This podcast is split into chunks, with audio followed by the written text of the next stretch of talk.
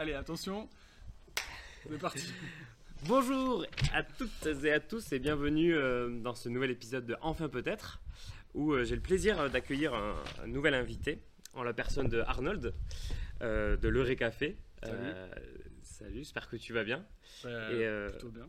On va commencer direct dans le dur en te demandant bah, de te présenter qui tu es, qu'est-ce que tu fais, c'est quoi l'Euré Café, pourquoi c'est génial comme truc. Euh. Ok, bah moi j'ai fait des études d'ingé, donc j'ai fait une école à Bordeaux et une à Montréal, un double diplôme. À Montréal, avec des potes, euh, j'avais fait des soirées euh, au départ chez quelqu'un, après dans un café où on, parlait un peu de ce qui nous ce qui avait piqué notre curiosité, des TED, des vidéos YouTube, des articles et tout. Ça marchait bien. tu veux un galet peut-être Je vais y arriver. Vas-y, prends les galettes. Je pense qu'en vrai ça aiderait. Et, euh, Et vrai confiture, c'est ça? Et ouais, donc on faisait soirée confiture. euh, L'idée c'est étale ta culture aux soirées confiture. Euh, et ça marchait bien, c'était sympa. Et en fait, quand je suis rentré de Montréal et de mes études, euh, j'avais envie de monter un projet avec un ami sur la diffusion des sciences de manière conviviale. On a réfléchi à, à ce que ce soit un escape game ou un lieu genre comme un café. Et au final, on s'est orienté vers un café. Et donc, euh, ça a pris un peu un an à faire euh, sortir le truc de terre depuis que je suis entré, mais en 2017, on s'y est vraiment mis. Et en avril 2018, on a ouvert le Récafé. Et le Récafé, donc, c'est euh, ce que je fais depuis, depuis tout ce temps. C'est un lieu qui est à Toulouse, qui est un café. qui monte. Ouh, agréable. Pour les arachnophobes, ça va être parfait cette partie. Allez, viens là, toi. Et, euh, et donc, euh, le Récafé, donc, euh, qui est en Toulouse. C'est un café un peu particulier où on paye à l'heure et pas à la conso. Donc, euh, en gros, on rentre, on prend ce qu'on veut, il y a des tartines. C'est plus un, lieu, ouais, de vie, un lieu d'échange. La, plupart des en gens le vivent un peu comme une, une auberge de jeunesse, des trucs comme Ouais. ça. Et euh, c'est un mélange entre du coup salon de thé, coworking, euh, lieu culturel, voilà. Et euh, donc on paye juste euh, genre euh, le temps en partant, ce qui fait que tout est en libre service et ça crée une- un truc un peu comme à la maison Comme à la maison. où il y a une cuisine, voilà, on se fait le café, on discute avec les gens, il y a des jeux, il y a des bouquins, il y a des salles pour travailler, chacun fait un peu sa vie. Et donc dedans, nous, le but, c'était de faire un truc tourné vers les sciences, dans la déco, dans euh, l'événementiel, euh, dans les ressources disponibles dans le café, tout ça. Donc dans la déco, ça veut Euh, dire qu'il y a plein de petits objets, des petits Voilà, trucs. il y, a- il y a des petits trucs, des il y a curiosités. Des, toupies en bois avec une forme mathématique particulière Ah, qui tourne cool. dans un sens, qu'est-ce que c'est que cette affaire? Cool. il y a juste des trucs de déco rigolos, genre il y a un vieux scaphandre qui a 100 ans. Alors Oh. ça, c'est une pièce un peu remarquable et du coup, euh, ça lance des, des discussions aussi, voilà. Et, euh, et donc voilà, donc moi je, je l'ai monté avec euh, Samuel Juyot, qui, est, qui a une thèse en biologie. Salut Samuel. Sam, qui devait être là aujourd'hui, Ouais. mais qui a d'autres projets. Et, euh, et du coup, euh, voilà, on l'a, on l'a monté avec euh, une approche plutôt, nous, sciences de la nature, euh, forcément. parce que un G est thèse en bio, Ouais. mais moi j'aime beaucoup les sciences sociales et même si j'ai aucune expertise ou éducation particulière dedans, je suis beaucoup intéressé par ça. T'essaies de t'y former quoi. voilà, et au fur et à mesure, un peu, on a essayé par les- le bouche à oreille, les rencontres et tout, de- de- d'inviter plus de, de sociaux, archéo, euh, anthropologie, euh, géographie et tout euh, au café. Cool parce que hum, j'ai l'impression, au moins pendant un temps, euh, ils étaient un peu oubliés de la médiation, de la vulgarisation scientifique. Bah, On voyait plus des sciences dures, des maths, de la physique. Cette scission-là, science dure, ouais, est entre culturelle, je je l'ai- pas vécu de l'intérieur parce que Ouais. moi j'ai fait que deux ans de recherche et j'étais au Québec. Euh, donc voilà, je, je, je vois pas trop l'interaction entre les deux, mais c'est vrai qu'il y a, une, il y a une- deux cultures très différentes et je, le déploie. Mais j'ai l'impression que c'est en train de, de s'équilibrer plutôt maintenant. Ouais, ouais, ouais, ouais, ouais, carrément. Tant mieux, euh, tant carrément. D'ailleurs, on fait plus vraiment la distinction entre euh, sciences dures, sciences humaines. Mais en fait, il n'y a, a que a pas vraiment de, de, de frontières nettes entre les deux. Il y a plutôt un la continuum. euh. plupart des, tu vois, depuis le temps que j'accueille des chercheurs au café, qu'on discute, etc., euh, ou qu'on prévoit des événements, j'ai très peu d'interlocuteurs qui euh, actent cette euh, scission un, peu dans leur tête en mode genre euh, oui, il y a vraiment une frontière et c'est pas du tout la même chose, etc. Par contre, dans le vocabulaire, on se traîne toujours ça. La plupart des gens vont dire sciences dures, sciences- enfin, vont toujours avoir vraiment de- voilà, ce truc de, de séparer un peu les deux. Euh, on n'est pas encore dans un moment, j'ai l'impression, où c'est Ouais. fluide tu Ouais. vois, entre tous ces domaines. Euh, Enfin, c'est mon ressenti. Ouais. Mais, euh, mais ouais. Ouais, je pense que je pense que je le ressens aussi. Et il y a encore, bon, je pense que ça, ça se tasse, mais je pense qu'il y a, il y a, il y a quelques temps encore, euh, certaines personnes considéraient limite que c'était pas de la science, tu vois. Euh, Ouais, ouais, moi, alors, moi, hier, heureusement, j'avais. on est sorti de ça, je pense, euh, depuis euh, un certain temps. Mais oui, oui, je. Je, Je, je donnais un cours hier et euh, il y avait une étudiante en psycho euh, qui disait qu'elle avait rencontré des gens qui disaient ben non la psychologie c'est pas une science. Ouais, ouais, non, mais ça, c'est. Et je pense ça que- m'étonne pas. Il y a des vieux, des vieux schnocks. euh, Ouais. il y en a. Ouais, il y je en a, pense hein. que c'était plus du tout euh, d'actualité, c'est plus du tout, ça fait pas du tout consensus ou quoi non. dans quelques communautés que ce soit. Euh, ben, trop cool alors et du coup vous organisez aussi des, des conférences, des, euh, Et des voilà, et du du coup, monde. euh, euh, donc c'est ça, le but du lieu, en gros, c'est d'avoir une plateforme qui est un... En fait, les deux piliers de, de l'Eureka Café, c'était de faire du lien social et de la diffusion de la culture scientifique, et les deux se match bien.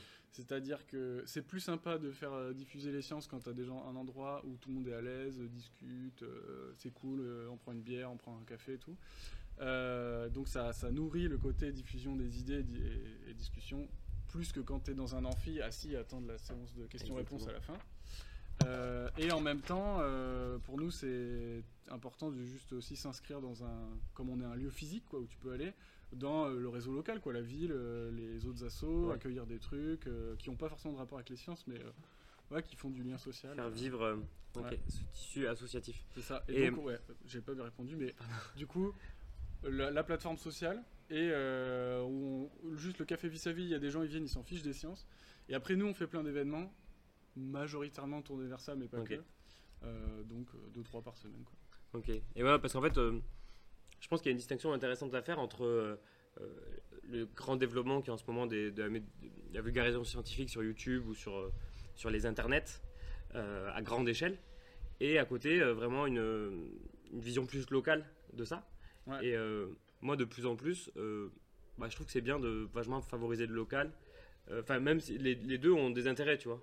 Ouais, Euh, mais je pense que le fait de le faire à petite échelle, rencontrer des gens physiquement et tout, je pense que c'est bien parce que voilà, quand on est à grande échelle, par YouTube ou par, par truc interposé, il y a moins de moins d'échanges. Et je pense que l'échange, c'est quand même un truc assez primordial pour euh, développer de la connaissance. Si Exactement. c'est dans ouais, un seul sens, ça marche moins bien. C'est ça, et euh, il y a vraiment un.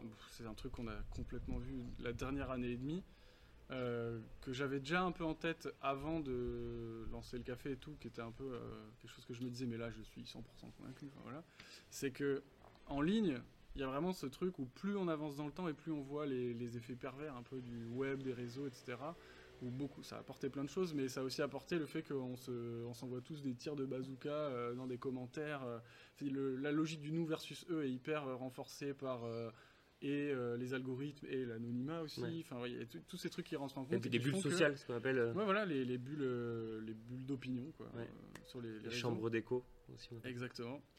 Et, et du coup, ça, c'est sûr que, franchement, il n'y a pas de. Enfin, une recette très simple pour le casser, c'est que les gens se voient en vrai, quoi. Ouais. Tout simplement. Alors, oui, tu perds en. Peut-être en taille de diffusion, etc. Mais l'échange que tu as ou la discussion que tu as, elle, est- elle va vraiment Ouais. percuter euh, au bon endroit, ouvrir des portes. euh, si c'est bien fait, laisser de la place à la nuance, à ce que chacun puisse exprimer son ressenti et tout. Et puis juste les gens sont plus aimables les uns envers les autres quand Ouais. ils sont à côté, quoi. Donc euh, ouais, ouais, carrément, hein, c'est. Moi, je pense que c'est un truc à sa place euh, qu'il faut pousser au Mais maximum. je pense quoi. aussi. Et du coup, euh, d'où ma, ma- ma première question peut-être, c'est euh, bah, pourquoi ça n'existe pas partout ce truc-là en fait?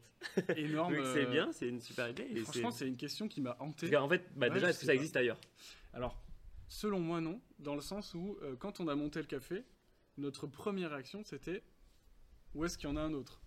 Euh, Faire un café où on parle de science, c'est pas, c'est pas un, c'est pas l'idée genre euh, Oui, oui. monumentale du siècle. Parce qu'en fait, il y a des cafés philo, des cafés Voilà. littéraires, ça existe. Et donc, euh, nous, on s'est dit, ça doit exister un endroit comme ça. En fait, ce dont on s'est rendu compte, en tout cas euh, par euh, en cherchant nous-mêmes et puis en parlant à des gens qui sont dans la médiation scientifique, etc., c'est que il y a beaucoup de lieux qui existent où tu as des événements autour des sciences. Des cafés ou des bars où les gens ont une petite euh, une envie d'accueillir Ouais. des trucs comme ça. J'en ai vu dans plein de villes. Ouais. Des assos qui investissent un lieu régulièrement et tout. Mais euh, un endroit où, de base, les gens qui ont monté le bar, le café, enfin, voilà, ils l'ont tourné vers les sciences, dans le nom, la déco, le- l'esprit quoi du Ouais, truc, ouais, en gros, la programmation entière et tout. Bah, on n'a pas trouvé quoi. Et j'étais assez étonné parce que je me disais bon, bah, c'est pas, tu vois, c'est pas un truc euh, Même, fou, quoi, euh, comme idée. Et ailleurs qu'en France, peut-être le- en, en dehors de la France, peut-être? Alors en dehors de la France, on a cherché. Euh, en gros, j'ai pas trouvé. euh, alors, je sais- je au sais- monde alors? je sais qu'il y en a pas en Allemagne. Euh, J'avais discuté avec. Enfin, j'arrive plus à me rappeler de la personne. En fait, donc il y a longtemps, j'ai participé à un concours qui ressemble à ma thèse en 180 Ouais. secondes. Et où il faut parler de science en scène, enfin sur 3 minutes sur scène. Ouais, ouais. En 3 minutes sur scène. Et euh, du coup, j'avais gagné la finale française, j'étais allé euh, en Angleterre, et du coup, j'avais été en contact avec euh, des gens qui avaient gagné la finale de leur pays, euh, de 30 pays. Wow. Et donc, Europe on avait tous ou- discuté, tout, le monde entier. En fait, c'est géré par le Royaume-Uni, le Fame Lab. C'était géré, puis ça s'est arrêté. Et il y avait Inde, Azerbaïdjan, enfin, c'était large, quoi. Et donc, euh, on avait tous des discussions en marge du truc euh, en Angleterre pendant une semaine, dans des bars et tout. On discutait de comment c'est perçu la science dans nos pays. euh, euh. Enfin, il y avait très bonnes anecdotes là-dessus d'ailleurs. Mais... Et donc, euh, il y avait quelqu'un, comme ça, j'avais expliqué parce que j'avais déjà cette idée à ce moment-là. On était en train de taffer un peu le, le- le- le plan pour monter le projet. Et euh, j'avais discuté avec quelqu'un qui était assez impliqué, qui avait genre. euh, qui était bien plus âgé que moi et en Allemagne. Il me disait, mais j'ai jamais entendu parler de ça Ouais, en. Allemagne. Enfin, je serais extrêmement heureux si quelqu'un, tu vois, en voyant euh, la vidéo ou, le, ou en entendant le podcast, peut me dire, mais euh, si, à tel endroit, il y a ça, c'est c'est trop bien, faut que vous Ouais, ouais. Mais euh, voilà, depuis. Commencer peut-être à créer un réseau de, de cafés depuis qu'on a monté le café, j'ai des personnes qui me disent trop cool, il y a ça aussi qui fait ça. Il y a des lieux où il y a des trucs de science une fois par semaine, mais un lieu vraiment Ouais. tourné vers les sciences qui soit un café assumé, voilà, je n'ai Ah, pas trouvé. Et je sais pas pourquoi. Parce que ouais, sais c'est étonnant. ouais. ça me semble et pas, ouais. si, pas si fou. Quoi, ouais. T'as piqué un peu ma curiosité là en disant que tu avais parlé avec des, des- de la vision des sciences, peut-être de la médiation scientifique dans d'autres pays. Est-ce que toi tu, tu dirais qu'en France on a vraiment euh, une spécificité ou une manière d'aborder les choses qui est un peu différente?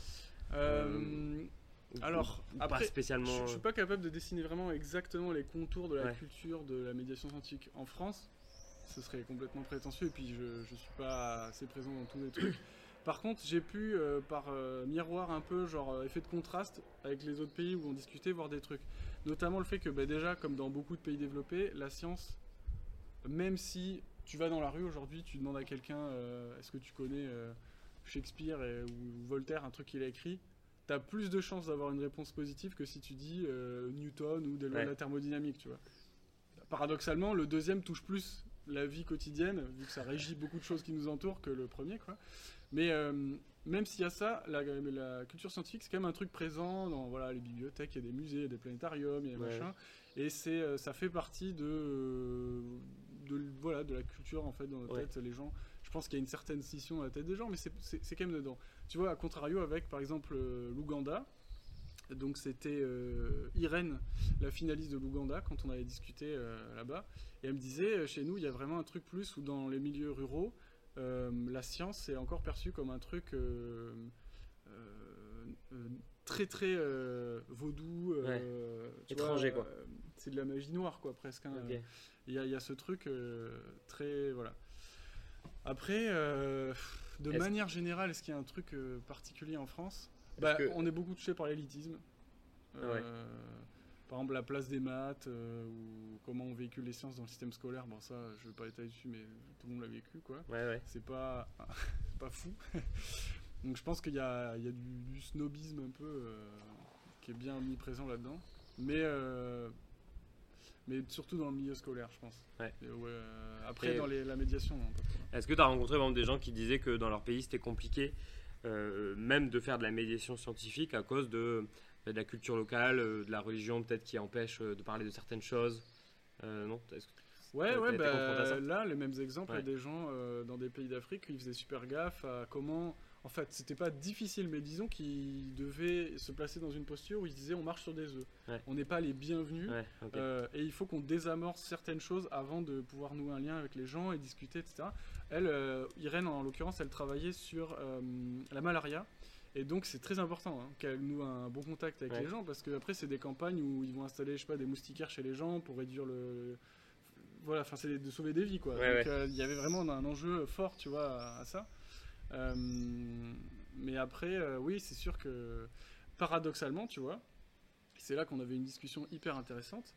J'avais une discussion avec Irène de Ouganda, Chiaomé qui était en Afrique du Sud, euh, j'ai oublié son prénom, une, une jeune fille australienne qui finissait sa thèse, et, euh, et moi donc France. Donc tu avais Australie, France qui sont deux pays occidentaux, développés, ouais, ouais. voilà, et euh, Afrique du Sud aussi développés mais avec une autre culture, et, Ouganda. et Ouganda.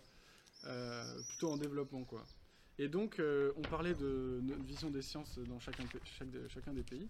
Et en fait, tu voyais que, tu vois, typiquement, Irène a dit, bon, ben, en Ouganda, mal vu, machin, vaudou, etc. Mais, en termes de vaccination, on parlait de comment c'est vu les vaccins, et ben, il y avait beaucoup moins Ouais. de mouvements euh, contre les vaccins, anti-vaccins et tout, euh, sceptiques, machin. Parce que euh, là-bas, les bénéfices du vaccin sont très proches temporellement. C'est-à-dire qu'ils ont eu des problèmes récemment, Ouais. des maladies où il y a- l'oncle, il y a le fils, il y a Ouais. le papa, il y a le grand-père qui est. Enfin, c'est un truc qui touche la Ouais. vie des gens. Le vaccin est arrivé, on a éradiqué une maladie. C'est- palpable dans la- la- le vécu des gens. Souvent, on, on raisonne ou au moins on réagit de manière euh, très sensorielle par ceux qui nous c'est- touchent vraiment directement. hein, c'est complètement et normal. pas trop par, euh, comment dire, par des raisonnements qui sont un peu plus euh, indirects. Quoi. Bah, disons qu'on peut faire les deux, mais c'est-à-dire que le plus, ce, le- ce vers quoi on le tend le plus facilement, c'est voilà, c'est ce qui nous entoure, Ouais. c'est les gens qu'on connaît, etc. Ouais.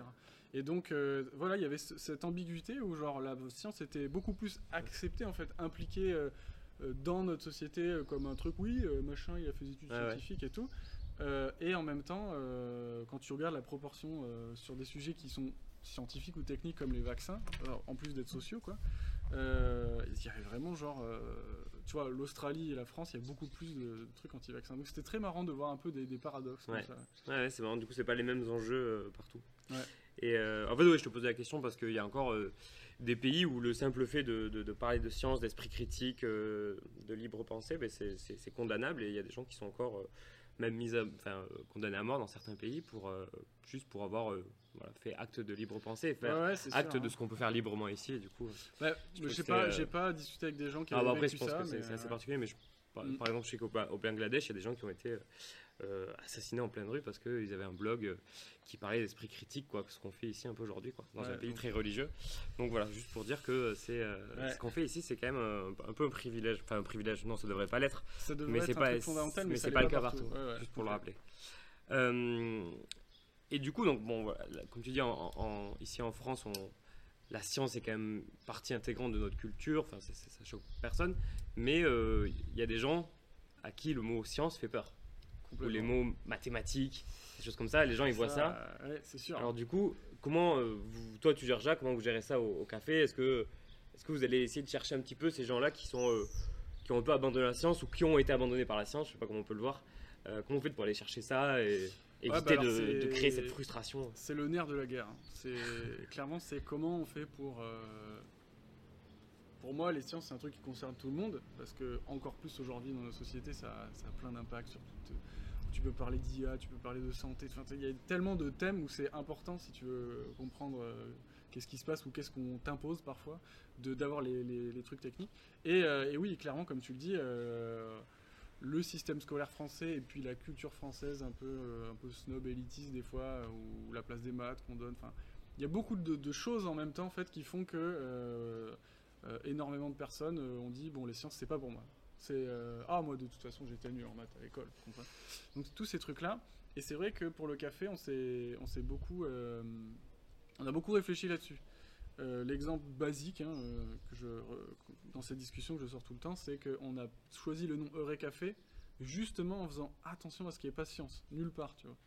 Euh, quand tu verras dans, le, dans la rue, euh, si tu passes dans le café, il y a Eurecafé, café des curiosités. Ouais. Eureka, Curiosité, c'est- curiosité. On sent qu'il un plus positif que Ouais, il science pour certaines il personnes. y a un truc, mais euh, l'idée c'est de surtout pas mettre euh, science en pleine face de tout le monde parce que justement on sait que les gens ça va les. Enfin, beaucoup de personnes vont être rebutées par Ouais, ça. Et euh, du coup, ne pas faire de l'entre-soi en mode euh, on fait des événements, il y a que les gens, des, que les, les étudiants des, des trucs scientifiques. Le gars ultra saoulé par son stylo. Je prends un autre galet. Je mets un galet sur le stylo. Et euh, ouais, ouais, donc on essaye de faire super gaffe à ça, sachant qu'il y a toujours des limites. Quoi. Il y a un moment où tu, tu sais que tu pourras pas toucher Oui, oui. tout le monde. Enfin, surtout pour un projet, on est genre deux personnes au départ. voilà, on a un, un espace très limité. Euh, et en même temps, on a un gros avantage qui est que, en plus de ce côté, euh, euh, on va dire système scolaire, culturel et tout, euh, l'autre problème qu'il y a avec les sciences, la science dans l'œil du public, je pense, c'est le côté institutionnel où vraiment euh, on a cette image de la science qui est un- une espèce d'édifice comme une grande bibliothèque où il y a des rayons très séparés, où il y a des tiroirs avec des connaissances béton, mon gars, c'est Ouais. comme ça et tout. Puis des scientifiques en blouse blanche Voilà, qui marchent dans la bibliothèque. mecs, ils, ils se lèvent le matin, ils disent bon allez hop, j'écris un truc, maintenant Ouais. c'est vrai. Enfin, il y a ce truc un peu euh, très froid, institutionnel et tout. Déshumanisé au possible. euh, qui est déjà très éloigné de la réalité de la recherche où en fait c'est juste euh, les chercheurs ils se lèvent et ils galèrent tous les jours ils se trompent 200 fois et au bout d'un moment ils font Hmm, peut-être ça marche ça mais c'est une aventure quoi genre Ouais. c'est- bouillonnant tu vois Ouais. Euh, J'aime bien cette phrase, je sais pas si tu connais, je crois que c'est de Arthur Clarke, l'auteur de science-fiction, euh, qui a dit la, plus- la, la phrase la plus importante en, en science, c'est pas Eureka, désolé pour le récafé, c'est pas Eureka, c'est euh, tiens, c'est marrant. Le fait d'être Ouais, juste bien. étonné comme ça, tu vois. ouais, Je crois que c'est en anglais, il disait Oh, that's funny. C'est- Ouais, c'est c'est vraiment la phrase, c'est plus important que tu Eureka. tombes fait. sur un truc en mode genre Hmm. Ouais. c'est vraiment ouais C'est plus la, démarche où- que, la, que, la, que le résultat en soi. Quoi. Ouais, c'est ça. Ouais, ouais, ouais. ouais, ouais. C'est de comment. Ouais. Et, et du coup, pour le côté institutionnel, euh, c'est aussi euh, donc l'avantage qu'on a nous avec un petit projet, je veux dire, pour euh, contrebalancer le fait qu'on a des moyens très limités, c'est que bah oui, on débarque et on fait ce qu'on veut, quoi. Si on a envie d'être un café sympa, de, de, de faire, de présenter les choses d'une certaine manière, on n'a pas de d'étiquette à respecter, on ne représente pas une institution Ouais. particulière et tout. Et ce qui fait que par rapport à un musée, une bibliothèque ou des, tout des trucs comme ça, qui viennent avec leurs moyens, mais aussi avec leur bagage euh, institutionnel, tu vois. Mais la euh, connotation qu'il y a derrière, quoi. c'est- que tu, tu, peux- bibliothèque ou musée, ça, c'est peut-être dommage, mais ça, ça, ça te rend pas forcément du rêve, quoi. Voilà, c'est ça. C'est, c'est, tu te bats contre les, les, les préjugés qu'ont les gens envers euh, toutes ces institutions-là. Et nous, quelque part, on bypass, tu vois. On, on passe à côté et ça, ça permet de. In- initialement, quand on a ouvert notre truc, euh, et je pense que c'est toujours ce qu'on se dit, mais c'est vraiment. euh, l'idée, c'est d'être une première porte que les gens peuvent franchir par hasard ou pas. Et euh, de, de, de- d'allumer la flamme de la curiosité quelque part, de, de, de lancer des Oh, petites questions, tu vois, de faire Ah, c'est ouais, marrant. putain, je savais pas, tout incroyable, et de redispatcher vers, bah, vous savez qu'en ce moment il y a une expo machin, oui, telle vidéo YouTube, Ouais, ouais. tout. comme moi je suis un très grand consommateur de, contenu de vulgarisation, etc. euh, j'ai beaucoup de discussions que j'ai avec des gens, je dis mais vous devriez regarder machin et tout.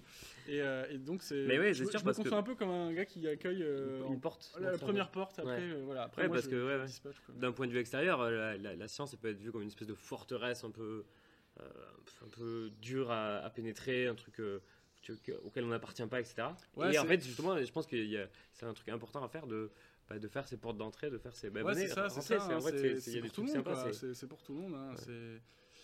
Le truc que je déplore beaucoup et qu'on a, qu'on a vu euh, avec euh, toute l'histoire du coronavirus, aussi euh, les, trucs médiatiques et les, polarisations autour de Didier Raoult et tout, c'est que la science est tellement reliée à un côté.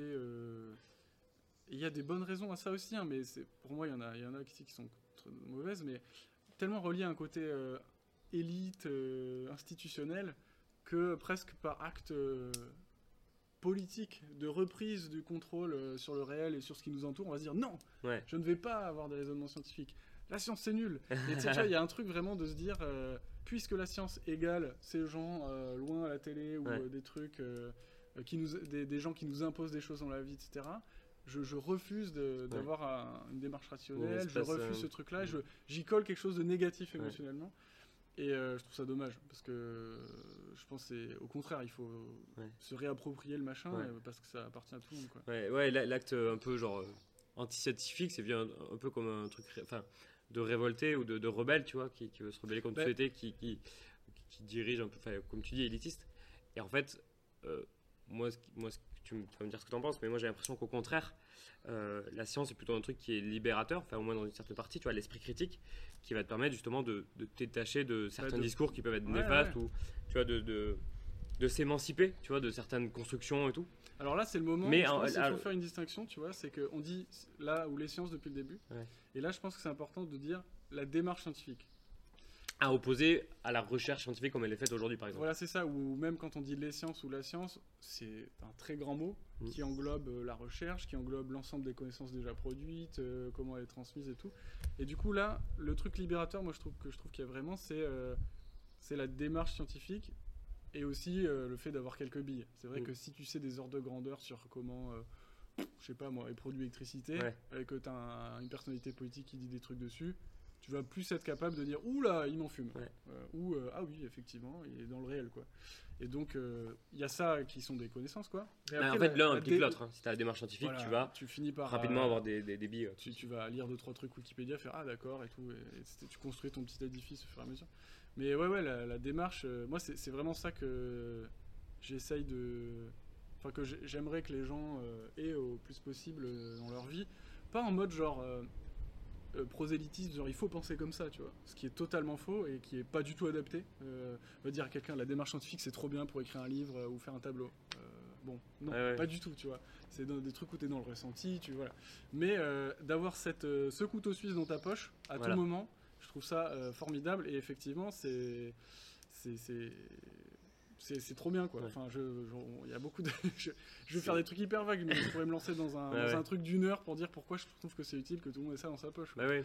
C'est pas donner euh, comment dire, les résultats aux gens, enfin les résultats scientifiques, c'est plus leur donner voilà, ce- ce- cet outil, ces outils qui, qui peuvent leur permettre de, euh, ouais, de s'affranchir de, de certaines règles et ou de certains Exactement. discours. En fait, c'est presque, tu vois, la démarche scientifique, c'est presque un truc euh, anarchiste, tu vois, où genre, Ouais, on- mais on moi, moi, j'ai de. vraiment dire vous voulez vous rebeller contre l'ordre établi? Exactement. faites, euh, Ouais. appropriez-vous Ouais. euh, la, la- la- la- la manière de penser de, la- alors, démarche scientifique. Et puis vous serez à même de euh, creuser des trucs et d'avancer solidement, quoi. Genre euh, avec des, des, des opinions euh, bien fondées et qui sont solides et où tu peux, tu peux vraiment euh, aller pied à pied euh, Ouais. pour faire avancer les, les choses que tu penses importantes, quoi. Ouais, bah, je suis assez d'accord avec toi. Ouais. Du coup, euh, c'est pour ça que ça me paraît assez important de promouvoir l'esprit critique. En fait, c'est un peu la même chose, hein, la démarche scientifique ou l'esprit critique. Euh, bah voilà, dans un acte un petit peu libérateur et s'affranchir de certaines. Et d'ailleurs, euh, il y a, un- il y a un, un truc que je veux mentionner euh, là-dessus, c'est que on a beaucoup vu cette dernière année. euh, enfin, si tu veux, tous les gens qui produisent du contenu sur l'esprit critique, etc. euh, il y a le thème des fake news qui est vachement là depuis Donald Trump, et même, même si c'était présent avant.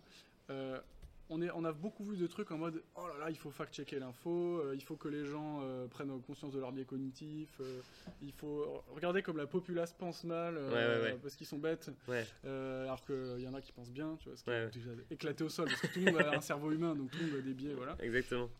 Et donc, il y a- un truc un peu dangereux, je pense, à... enfin pas dangereux, mais il faut faire attention quand on, a une on est dans la posture où on se dit j'aimerais diffuser au maximum la démarche scientifique à tout le monde, euh, de pas oublier pourquoi euh, aujourd'hui il y a une grosse crise de confiance envers des institutions ou des idées comme euh, voilà la pensée rationnelle, la démarche scientifique. Quelles sont, pour, pourquoi on en est là? Et que oui, ça fait des années que de loin, quand tu vis Pépouzy dans ton coin, euh, t'as un amalgame de gens qui décident des trucs ou de progrès technologiques, etc. Oui, tu peux te dire la casse, euh, la, réduction des budgets dans plusieurs services publics ou des trucs comme ça. On peut le mettre dans le même sac euh, que les gens qui décident et les gens qui font de la recherche et de ça, parce que quand tu connais ni aucun chercheur dans ta vie et que pour toi les institutions c'est un même sac, c'est normal que tu, tu fasses cette généralité. Et donc, euh, ouais, tu, je suis pas étonné. euh, tu vois, j'ai eu une discussion euh, en campagne. Là, je faisais un stage de peinture il y a pas longtemps avec quelqu'un qui, qui ne s'était jamais vacciné et qui voulait pas se vacciner pour le pour la nouvelle Ouais, pour le Covid. le Covid, mais qui était pas anti-vax en mode euh, militant quoi. C'était plus genre bah, tu vois, crise de confiance. Je suis pas trop, euh, Ouais. pas pas trop à, à- à le, la crier sur tous les toits, mais voilà, un peu euh, un peu genre euh, pas sereine. Et quand je discutais avec cette personne, il y avait vraiment le truc de.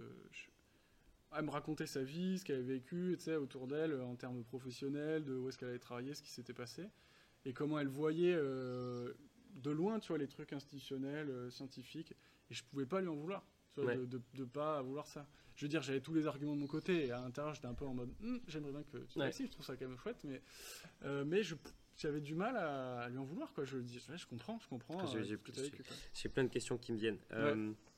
Alors déjà, juste pour, pour rebondir là-dessus, ouais, c'est que les, les- les gens, je pense, qu'on- qui sont extérieurs à ça, ont tendance à faire une espèce d'amalgame enfin, entre la science, la démarche scientifique, la méthode scientifique, et on va dire tout l'appareil euh, techno-industriel, politique, financier Ouais, qu'il y a bah, derrière. ouais. Et qui, bah, reconnaissons-le, il y a, qui a aussi euh, un pouvoir sur ce que produit la science. Ah, c'est reconnaissable, c'est même euh, c'est l'éléphant dans la pièce. Oui.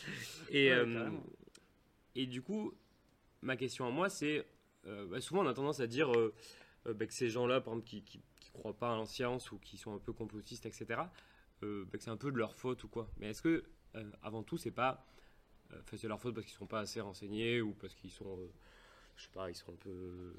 Je sais pas. Bon, bref, plein Mhm. d'arguments. Mhm. Est-ce que euh, la- la- la- c'est le problème à la base, ça vient pas plutôt de la science et de la communication de la science Comment la science communique euh, Comment euh, les médias en parlent Comment euh, euh, on en parle à l'école Comment on en parle. euh, voilà Comment les chercheurs vont parler de leurs trucs Oui.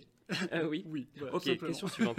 Ouais, ouais, ouais. Non, mais clairement, euh, c'est alors c'est multifactoriel, c'est ça, parce qu'il y a les histoires institutionnelles euh, d'amalgame qu'on fait de loin, il y a les scandales, euh, je sais pas, tu peux avoir des scandales sanitaires, je sais pas, imagine quelqu'un qui a vécu euh, mal, euh, le il y avait une histoire avec le lévothyrox, je crois, un moment, un médicament, si quelqu'un est touché par ça, ou si tu es le proche de quelqu'un qui est touché par ça, tous ces trucs-là, ça joue.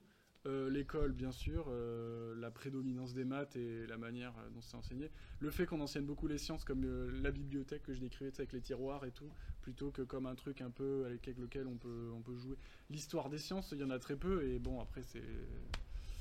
Je le déplore, mais en même Ouais. temps, je sais que le Tetris de caler un certain nombre de connaissances en un temps limité, c'est compliqué à faire passer, mais moi j'ai redécouvert l'histoire des sciences bien après mes études scientifiques, ou à la fin en tout Alors cas où je relisais des trucs, je regardais des séries comme Cosmos avec Neil deGrasse Tyson, Ouais. tu sais, qui impliquent des, qui ont fait des dessins animés sur la vie des gars qui ont découvert les trucs. Et c'est formidable, c'est des, des feuilletons, t'as envie de le suivre, c'est fou comment il est tombé là-dessus et tout. Et, Mais et du coup, tu euh, ouais. revois plus du tout ça pareil. Et c'est génial. Enfin, moi, Ça, je trouve, que- y en a je trouve pas que ça manque Ouais, tellement l'histoire des sciences. L'histoire des sciences, ça- tu comprends pourquoi certains concepts ont émergé, pourquoi on a eu certains problèmes, Ouais. plutôt que de donner le résultat tout fait. Je trouve, je trouve ça un peu dommage. Ouais, c'est sûr que Euh, ça. Donc, euh, oui, tout ça, ça joue quoi. C'est- Et je pas la faute des gens pour moi. hein, c'est Voilà, ouais. c'est. En fait, tu vois, limite, j'ai envie de dire que pas- si- s'il y a des, si, euh, des mouvements anti-vax existent, euh, c'est pas tant la faute des anti-vax que la faute de la science qui communique mal sur ces questions-là. En Ouais, exagérant un petit peu le trait, les deux. peut-être. Après, il y a les deux parce que bon, le monde est rempli de qu'après, il y a peut-être aussi T'as des toujours gens. des gens mal intentionnés voilà, qui tirent leur épingle du jeu. Exactement. et qui vont. euh, un bon exemple, ça a été. Alors, je sais plus à quelle période c'était l'an dernier. Il y a eu une espèce de, de Avengers des gens pseudo-scientifiques. Je me rappelle plus qu'est-ce que quand Qui c'était. ont fait euh, une Avec conférence. Charbonnier et tout, qu'on fait un truc ensemble. Les gars, ils ont des thèses qui, qui sont même pas cohérentes entre elles, même si elles sont déjà pas cohérentes toutes possible seules. en fait. Et genre, ils ont agrégé toute leur communauté. Il y a eu une espèce de, de gros truc comme ça. Et ça, c'est des personnes qui, pour moi, sont vraiment euh, malhonnêtes. Quoi. Elles se font des sous en vendant des, Mm. des bouquins, en faisant des conférences dessus. Elles, elles capitalisent finalement sur euh, ce besoin qu'ont les gens de s'opposer à un Ouais. truc scientifique ou parce qu'ils ont vécu quelque Ouais. chose de négatif Ouais. envers ça. Bah, Et- surtout que c'est des gens peut-être qui, Mais qui- bon, qui, après. euh, justement essaient de se de lutter contre la marchandisation ou contre euh, tu vois le truc Ouais. financier et en fait ils se retrouvent devant des gens qui en fait euh, profitent de ça. C'est ça. Et, mais, mais tu vois, au café, donc je discute beaucoup avec les gens juste qui passent. J'en ai eu des gens euh, qui ont des idées très exotiques. Ah oui, c'est une question que je voulais te poser. Est-ce que tu as déjà eu Mais- des mais la déjà eu des problèmes au café avec des, des gens qui étaient vraiment euh, euh, anti-science et genre qui vous en voulaient ou des trucs comme ça Pas du Non, tout. quand même pas. euh, pas du tout, parce que de base, nous, on... je veux pas, j'impose rien aux gens. Et euh, toutes les discussions que j'ai eues avec des gens qui avaient des, des- Quand je dis idées exotiques, ça serait par exemple. Une jour, un jour, un monsieur est rentré, très gentil, on discute et tout. Il me dit Ah, J'ai vu que vous aviez un prisme dans la vitrine. Oui, on a un petit prisme et tout, avec le soleil, ça fait des, des couleurs dans la vitrine. Il me dit Vous saviez que si on met un deuxième prisme à côté, ça fait une énième couleur qui s'appelle l'octarine. What? Donc là, mon cerveau explose, je fais Pourquoi énième? Ça ne veut rien dire. C'est quoi le N-1? Pourquoi une nouvelle. Pour l'octarine. Quoi? Enfin, J'ai pas compris. Mais incroyable, c'est ça, j'ai jamais entendu Donc, parler. j'ai- donc le gars me parle ça, je dis mais d'où, enfin ok, pourquoi vous, tu vois genre d'où vous sortez ça et tout? Il me dit ouais c'est les travaux de machin en 1800 bidule et tout. Je vous savez l'optique, euh, on a fait beaucoup de progrès depuis Ouais. quand même. hein. Mais je lui dis bah écoutez euh, moi ça- tu vois je vais pas lui dire vous avez complètement tort, vous êtes dans le faux, euh, Ouais. salut tu vois. Je lui dis bah ramenez un deuxième prisme. On essaye. Tu vois, genre je lui dis, bah ouais, ok, ramenez Ok. un deuxième prisme, on fera, on fera l'expérience, ce serait- serait- on va voir et tout. Et, euh, et là, j'étais très déçu parce que le gars, au lieu de dire, ah ok et tout, il a fait, ah non, mais euh, je sais pas où me fournir ça, moi, je, tu vois, il a complètement back euh, du truc. Mais, mais c'est pour dire que, oui, voilà, quand je dis idée exotique, c'est ce genre de truc très rigolo et j'ai eu des discussions un peu plus sur des sujets sérieux, genre les vaccins ou quoi.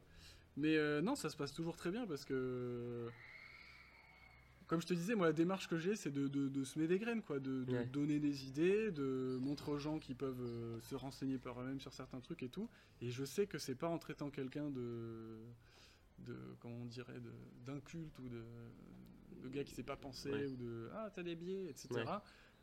Que ça va faire euh, progresser le chimique. Combien de fois Il y a cette citation de Phil Plate dans un très bon talk qu'il a donné, euh, six, je sais pas si tu l'as vu, la Don't Biodic, où il dit mais c'est quand la dernière fois que vous avez changé d'avis parce que quelqu'un vous avez traité, traité de connard, tu fais. On hmm. change, ouais.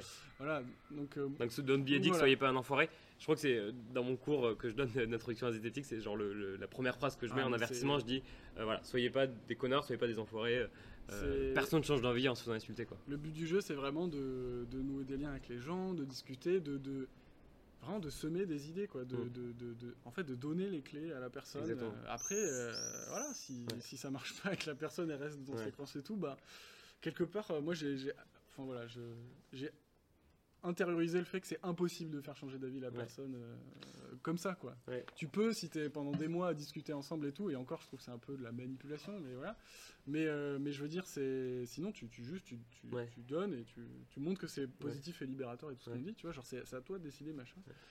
Et qu'on n'impose rien quoi, voilà. et j'aime bien aussi cette idée de dire que bah, il faut peut-être un peu détraumatiser aussi euh, les débats et si quelqu'un n'est pas d'accord avec toi, et eh ben écoute, des fois tant pis et puis on, bah, s'arrête là et on va boire une bière ensemble. Ça, c'est un truc qui m'intéresse beaucoup. Euh. Bah, au moins dans une, oh, comment dire, dans une certaine mesure. En fait, si tu te retrouves face à quelqu'un euh, qui, qui, est un danger pour lui-même, pour ses proches, pour la société, quelque chose comme ça, euh, s'arrêter et dire bon bah tant pis euh, tant pis euh, si, euh, si tu, je sais pas si t'as quelqu'un qui s'enfonce dans je sais pas moi j'avais accueilli une asso au café qui était alors je sais plus le nom mais vigilance secte quelque chose c'est une asso qui a des antennes locales et qui est là pour recueillir des témoignages ou des, des alertes d'un proche qui dit voilà j'ai tel enfant tel frère tel cousin oncle qui est dans un truc où il nous voit de moins en moins tu vois on sent qu'il s'enferme complètement sur lui-même etc euh, et, on sait que c'est à cause de trucs euh, qui lui dit de plus voir sa famille et qui demande des sous, je sais pas quoi.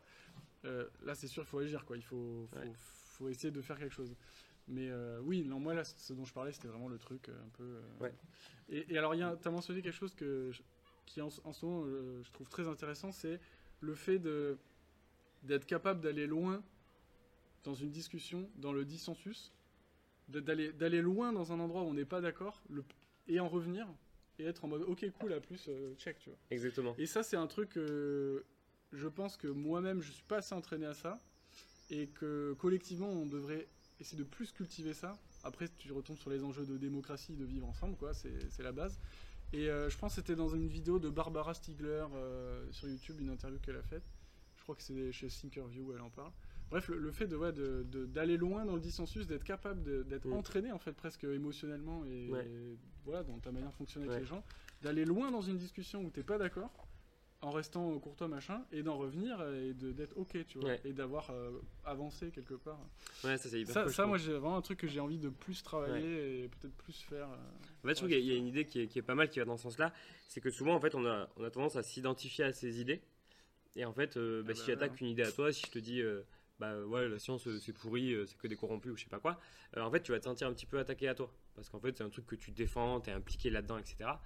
Et ça va être un, gros coup pour toi de, bah, de devoir bah, renoncer à ça ou accepter ça. Et, en fait l'idée derrière ça c'est de dire, ben, vous n'êtes pas vos idées quoi. faut arrêter de s'identifier à ces idées. Et, et, un truc qui est assez visuel, en fait je crois que c'est un conseil qui est donné par Julia Galef, je crois, c'est une chercheuse américaine, qui dit plutôt que de visualiser ces, ces idées, tu vois, là, tu vois, dans, dans, ton thorax, dans ton abdomen, et dès qu'on te touche à tes idées, ça te touche toi personnellement, bah, plutôt ils imaginaient comme des trucs voilà, qui vivotent autour de toi. Bah, il y a certaines que tu aimes bien, dont tu es proche, que tu as envie de défendre, mais en fait, si on attaque ton idée, bah, en fait, c'est ça qui prend, tu vois, c'est pas toi. Et en fait, moi, euh, voilà, maintenant, j'essaie vraiment de faire ça, je trouve que ça marche plutôt bien. Euh, quand on parle, quand, quand, on attaque une de mes idées, ben voilà, je vais essayer de, la défendre et tout, mais en fait, je, je vais pas me sentir attaqué personnellement et je vais pas avoir une réaction un peu épidermique qui va un peu genre envenimer la discussion. Donc voilà, essayer d'aller loin. Et puis en fait, bon voilà, si la personne au final elle n'est pas convaincue, bah tant pis. Toujours pareil dans une certaine mesure où ça reste euh, voilà dans, un cadre où il n'y a pas de risque ou quoi. Et puis après, bah, tant pis, on va boire une bière. Ben, clairement, je suis complètement d'accord avec toi. Moi, quand j'ai monté le café, j'étais aussi. Alors, on touche à des trucs qui sont très émotionnels. Euh, au sens euh, humain du terme, fondamental, quoi, genre on fonctionne tous comme ça. Et du coup, c'est vrai que c'est compliqué. Et euh, moi, j'avais la même idée, genre je me disais, bon, ta tête c'est un carton, les idées c'est des papiers, quoi. Donc tu, ah voilà, ça. Je pense que le- Christophe Michel de la chaîne Hygiène Mentale, c'est souvent un visuel qu'il utilise Ouais, un peu, où il met une passoire au-dessus de sa tête Ouais. là pour filtrer et tout.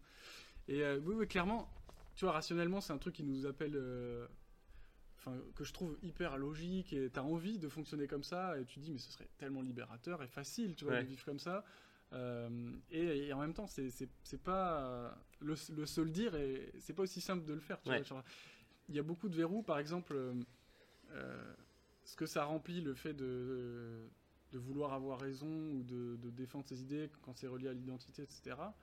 C'est vachement relié à comment tu t'es construit. euh, est-ce que, est que quand tu as grandi, tu avais une famille aimante euh. Est-ce que tu as des amis pour te soutenir Des trucs comme ça. Euh, quand tu as un environnement émotionnel sain, tu vois, où tu te sens bien, tu as des bonnes bases, c'est toujours facile quelque part de se dire, bon, ouais, cette idée ou ce- cette valeur, etc. Oui, c'est vrai, peut-être je pourrais changer. Ouais. Il y a quelque chose de plus fluide. Et, euh, et Et à juste un point, peut-être euh, quand on est plus jeune, c'est plus simple. ouais, plus on aussi. vieillit et plus Ah bah, on- on Plus on vieillit avec ses idées, plus c'est dur de les on sédimente un peu l'identité qu'on Ouais. s'est créée, c'est sûr. hein. Et, et- du coup, à contrario, tu vois, quand tu. Je sais pas, t'as une période où tu te sens pas bien, ou. Euh, où voilà, t'as pas cette capacité à pouvoir t'appuyer sur des trucs qui sont autour de toi et qui sont agréables, euh, ben, ça peut être beaucoup plus difficile, hein, juste euh, que quelqu'un vienne titiller une idée, ça, ça te remet en cause, et si t'es dans une période où tu, tu peux pas te, te permettre, en gros, une grosse remise en question parce que ça va pas et tout. Donc, euh, c'est pour ça aussi, tu vois, que dans l'approche du café, moi, il y a vraiment cette idée hyper importante de comme à la maison, quoi. Mm. Au sens, euh, t'es à l'aise, Mm. tu te sens bien, euh, tu sens que les gens autour de toi, ils, ils veulent pas euh, te convaincre de quelque chose, ils veulent pas t'imposer des. C'est pour discuter, c'est pour échanger, c'est pour euh, rigoler, etc. Et, euh, et clairement, ouais, c'est hyper important. Et Ouais. Et après, sinon, il faut tous faire des stages de méditation au Tibet, tro- tro- trois mois de vipassana et on a tué son ego, mais voilà, c'est pas très facile. hein. Ouais, il y a un truc dans ce sens-là, ouais, je pense. Mais ouais, pour rebondir là-dessus, je pense aussi qu'il y a, que la société aussi, enfin, les gens autour de nous, valorisent vachement bah, le fait qu'on ait des idées, qu'on qu'on change pas d'avis, euh, tu vois, que tu persistes dans tes idées et tout. Et en fait, c'est euh, c'est pas très bien vu euh, de, de changer d'avis ou de ou de dire je sais pas, tu vois, rien que ça, rien qu'être humble, euh, c'est pas très bien vu. Ouais. Et je pense que euh, ça peut changer. Je pense pas que c'est un truc qui soit euh, euh, définitif. Je pense que petit à petit, on peut bah, encourager ça dans les discussions, dans, dans une manière de, euh, de, de débattre avec des gens. Euh, bah, voilà, En- encourager l'humilité, avouer quand tu sais pas, euh, encourager euh, le, le fait de changer d'avis.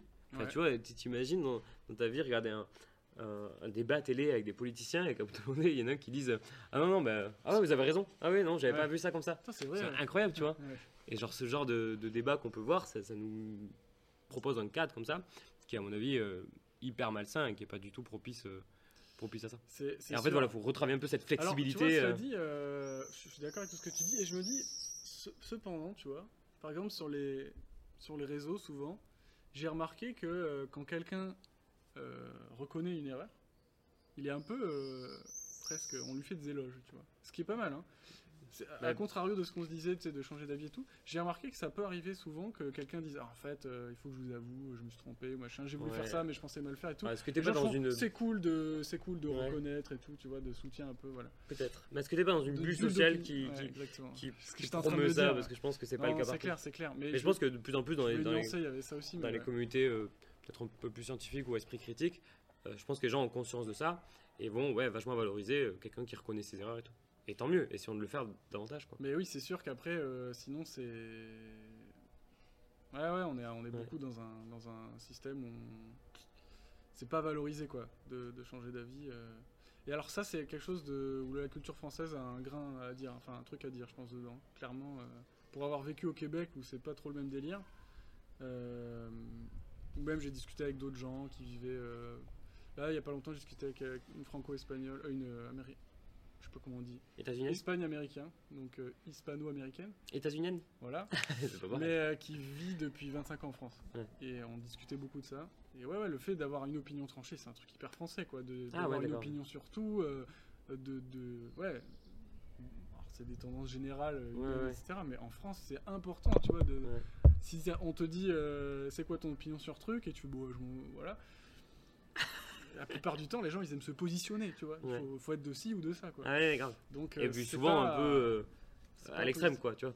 pas une position entre les deux. c'est sûr Pas que ça, ça amène pas beaucoup de nuances, quoi. Euh, A few moments later. euh, bah, ça repart. En fait, j'ai coupé. Parfait, le clap est bon. Euh, donc voilà, on a fait une petite pause, ça recommence. Euh, Qu'est-ce que je voulais dire? Euh, Donc on a fini sur ce qu'on disait. Euh, Est-ce que donc la, médiation scientifique et la vulgarisation prend de plus en plus de, ça, grandit de plus en plus en ce moment. hein. D'une part sur Internet et d'autre part localement, peut-être avec vous et d'autres assos. J'ai l'impression que c'est le cas. hein. Euh, Est-ce que en fait cette, euh, cette médiation scientifique, enfin, la vulgarisation de manière générale, est-ce que ça touche toutes les classes de la société ou est-ce que genre il y a des gens qui sont plus privilégiés que d'autres? Ne serait-ce que si on fait des questions euh, hommes-femmes, tu vois Est-ce que vous, par exemple, au café, vous constatez qu'il y a plus euh, d'hommes que de femmes? Est-ce qu'il y a plus de, de jeunes que de vieux? Est-ce qu'il y a plus de, euh, de, de- Alors, euh, de classes sociales plus élevées par rapport à, à des gens qui viennent d'un milieu plus modeste? Tu vois, ce genre de problème. quoi. alors deux trucs. Déjà, je vais rebondir sur l'histoire du renouveau, de la médiation. Ouais. Effectivement, il y a un, depuis 6-7 ans, il y a un bon renouveau de la médiation scientifique en ligne, chaîne YouTube, podcast, etc. Euh, même qui s'est matérialisé parfois dans des festivals genre euh, Lyon Science, Play Ouais. Azur, euh, les historiques de Montbazon avec Nota Bene où il y avait des gens du YouTube scientifique et tout. Et après, je sais pas trop sur le terrain, je sais pas dire. Tu vois, je sais pas. il faudrait regarder des enquêtes ministérielles ou des trucs Au comme niveau ça. sur- associatif, par Ouais, exemple voilà, c'est ça, parce que, bon, déjà, je sais que dans la plupart des endroits, les budgets des assos vont plus à la baisse qu'à la hausse. À Toulouse, il y avait un truc qui s'appelait la Novella, que j'ai jamais connu moi, mais dont tout le monde m'a parlé parce que c'était trop stylé. Ah qui ouais était un truc scientifique un peu euh, public dans la ville et tout, qui n'existe plus. Euh, je sais pas, je sais pas trop exactement euh, comment ça se passe en termes de, de, de nombre d'initiatives et de portée des trucs. Ok. tu vois. Donc au moins moi j'ai ma petite échelle. lucarne à Toulouse quoi. Ouais. voilà. Euh, mais en tout cas oui c'est sûr qu'il y a un renouveau du Ah. ton qui est employé pour parler de sujets scientifiques sur, en ligne quoi. Et alors, du coup, avant de après, passer- pour non, les- mais non, justement, Ah. je, vais, je vais rebondir quand même là-dessus. Je garde l'autre. Euh, ouais. Comment t'expliques toi que aujourd'hui, en là, donc c'est à l'horizon 2015, quoi, 2014-2015, euh, ça a explosé ces, ces- ces contenus-là? Euh, c'est compliqué à dire. Bah, le... bon, c'est le développement de YouTube. Ouais. Au Les outils qui sont vachement simplifiés, quoi. Ouais, c'est tout, ce qui est venu avec Internet, hein, tout ça. Podcast Science, qui est un podcast amateur qui existe depuis vraiment pas mal de temps. Je pense qu'ils ont commencé avant 2010. Je sais plus. C'est des vieux de la vieille. mais, mais ouais, ils ont. Il y a, y a y a pas y a des trucs. Au début, c'était beaucoup les blogs. Ouais. Euh, comme David Loapre, la chaîne Science Étonnante, il avait un blog avant euh, la chaîne. il a toujours d'ailleurs, je crois. Ouais, ouais, c'est ça, mais euh, c'était le, le départ, quoi. Beaucoup, beaucoup de trucs qui sont Ouais, partis il y en a ça. beaucoup qui sont partis de blog et qui sont passés sur YouTube parce que plus de visibilité. Je- honnêtement, je sais pas, je sais pas. euh, Moi- moi, j'avais- moi, j'ai une-. Peut-être qu'il y avait un vide. théorie. Il y avait un vide euh, Ouais. qui était à remplir de parler de science en mode fun, euh, cool, Ouais. tu vois. Donc, je sais pas. Moi, j'ai j'ai une théorie un peu là-dessus. Alors, peut-être plus pour le développement de l'esprit critique, de la zététique et tout ça. C'est qu'en fait, ça revient un peu en contre bah, le- l'explosion d'informations qui est disponible et la quantité d'informations, enfin, et, et la qualité aussi de l'information qui, qui a explosé sur Internet et qui en fait amène à des, euh, des dérives euh, potentiellement néfastes, tu vois. Et j'ai l'impression que euh, la démarche zététique s'est un peu construit euh, face à, ce- à cette explosion-là. Je suis d'accord. Je suis d'accord que euh, pour ce qui est du, du contenu de scepticisme scientifique Ouais. ou de, euh, de, ce- de cette, euh, cette nature-là, c'est venu pour moi un petit peu en décalé. Tu vois, par exemple, la première chaîne YouTube que je placerai euh, de manière très. euh, mon point de vue unique, hein, genre j'ai pas fait Je pense que ça va être la même, hein, Mais c'est euh, Bruce d'y penser. exactement. Euh, qui a quand même été un des premiers à faire des, des trucs un peu science, euh, histoire des sciences, euh, cool, avec des blagues un peu pop culture et tout. Et lui, il n'y avait pas vraiment de démarche de, au sens euh, esprit scientifique critique, c'était surtout parler de trucs cool, Ouais, voilà. Mendeleïev. Peut-être est-ce que derrière lui, c'était pas genre. Peut-être inconsciemment aussi, pour lutter contre euh, bah, la, la désinformation ou des trucs comme ça, ou de la- ou de la- de l'inculture Je sais scientifique, pas. on va dire. Je sais pas. Euh, Peut-être, peut-être, euh, non, je sais pas. Je, je sais pas. Mais, euh, mais- c'est sûr que ça a coévolué, quoi. Quelque c'est part, euh, c'est sûr que plus il y avait de fake news, plus les gens Ouais. pour qui c'est important de faire quelque chose Ouais. se sont dit il faut que je m'y mette, il faut que je fasse du contenu, il faut diffuser. quelque- c'est sûr. Et même en fait, sur la de, genre historiquement, le, le début de la démarche zététique qui date grosso merdo des années 80, euh, ça explose. Donc en France en partie, mais dans d'autres pays aussi, avec le développement de la télévision. euh, et que en fait il y a eu à la télévision, on commençait à avoir des émissions euh, euh, extraordinaires, euh, voilà, des gens qui venaient faire, euh, Ah, faire des trucs. Donc notamment on, cite souvent, on cite souvent, euh, Yuri Geller qui était un, un monsieur qui est toujours en vie d'ailleurs, qui tordait des cuillères, enfin qui prétendait tor- tordre des cuillères. Et on, souvent on raccroche le début de la zététique à ce monsieur-là parce que les premiers mouvements sont venus pour, euh, pour dire non mais attendez, euh, ça c'est la truc, prestigitation, euh, on sait ouais, faire. Et j'ai l'impression que en fait tout, tout au long de, de, de, de l'évolution de l'esprit critique, ça s'est fait euh, voilà, en, en coévoluant avec les Bah, discours. ouais, ouais, euh, complètement, qui parce existaient. que tu vois et même sur les sujets en fait qui sont abordés, tu vois, genre autrefois c'était plus genre sur les maisons hantées, les sorcières et tout qui étaient plus à la mode. Aujourd'hui, on est plus sur des questions de santé ou des questions d'écologie, des questions sociales qui sont plus euh, qui sont plus euh, actuelles quoi. Ouais, il y a, y a- y a une. Y a clairement une, une analogie de, de gens qui se battent un peu pied à pied et qui vont sur le terrain de l'autre. Ouais. tout, hein. Ouais, ouais, c'est sûr.